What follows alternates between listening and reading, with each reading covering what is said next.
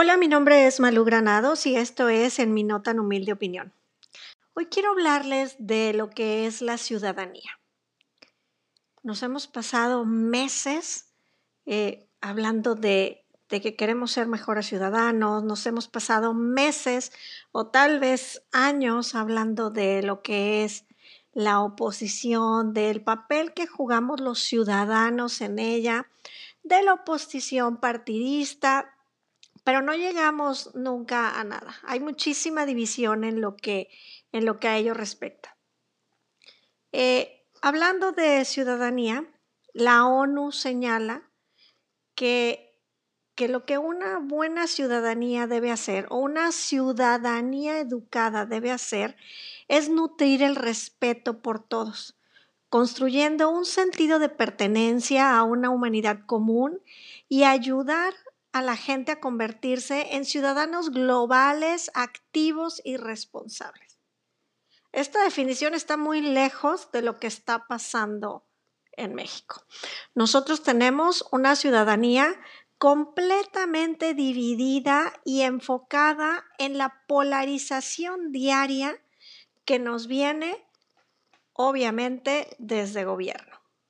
Como ciudadanos responsables deberíamos estar hablando de los feminicidios, de esta inseguridad que crece día a día en cada rincón del país, de la crisis de salud, la falta de medicamentos, todo lo que hemos visto en televisión, en redes, de los niños sin quimioterapias, la gente que no tiene medicinas, la falta de vacunas para todos y el esquema tan lento de vacunación que se lleva a cabo en todo el país.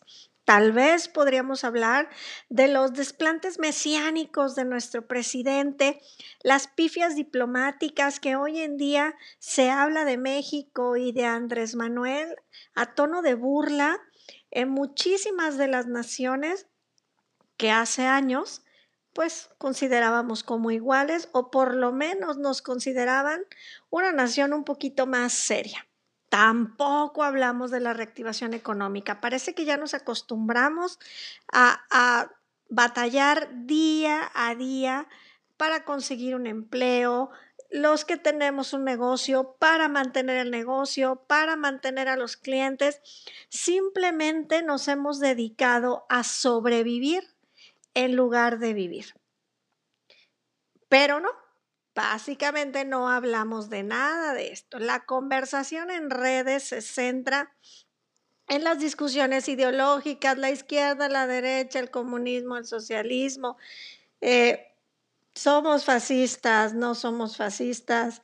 ¿Qué onda con los nazis? Eh, cosas un poquito fuera de, de la realidad pero que abonan muchísimo, muchísimo a la polarización de la sociedad. Nos clavamos en las consultas ciudadanas, en quién ganó, eh, fueron 7 millones, no fueron menos, eso quiere decir que ya nadie quiere al presidente, ganamos nosotros. Eh, hacemos hilos y tweets y memes interminables del lenguaje inclusivo, de las familias homoparentales, bueno, nos peleamos y nos rasgamos las vestiduras en el tema del aborto, pero al final no llegamos a ninguna conclusión. La construcción de una ciudadanía responsable es clave para que todos los ciudadanos no solo vivan la democracia como el derecho a votar y a ser votados. No solamente debemos centrarnos en esa, en esa área, sino es el ejercicio de la organización colectiva y la participación activa en la toma de decisiones de la agenda pública y en las instituciones. ¿Qué quiere decir esto? Gente, pues no podemos nada más ir a votar y después básicamente votar todo lo demás. Cuando nosotros le otorgamos el voto a un político, ahí comienza nuestra responsabilidad.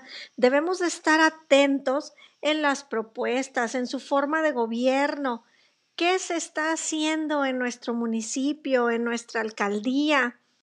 Involucrarse en estos procesos es parte de ser un ciudadano activo, un ciudadano responsable. En lugar de ello, hoy pasamos horas y horas y horas peleándonos en redes. Realmente en Twitter hay días que llega a ser un campo de batalla donde no se le ve ni pies ni cabeza a toda esta discusión que a la única persona o a la única entidad que le suma y le favorece es al presidente y al gobierno federal. Ellos le apuestan a la división. Ese ha sido su bandera desde el día uno, no de este gobierno, desde el día uno de las campañas de Andrés Manuel. Él le apuesta a la división, le apuesta al ruido, le apuesta a la segregación. Él así ha funcionado siempre. Al haber bandos, siempre nos vemos en la necesidad de escoger uno y eso ayuda a su famosa transformación, a su lucha contra la corrupción, a su lucha contra la mafia del poder. Buscar enemigos es parte de su forma de gobernar, es parte de su modus vivendi. Siempre hay que buscar con quién pelear. ¿Por qué? Ah, pues es muy sencillo, porque si nosotros tenemos con quién pelear, siempre tenemos a quién echarle la culpa de lo que no logramos hacer. Y al parecer, la ciudadanía en México no lo ha comprendido, no ha entendido que mientras Andrés Manuel y Morena sigan en el gobierno, esa va a ser su forma de conducirse. En mi no tan humilde opinión, estamos en un punto de no retorno.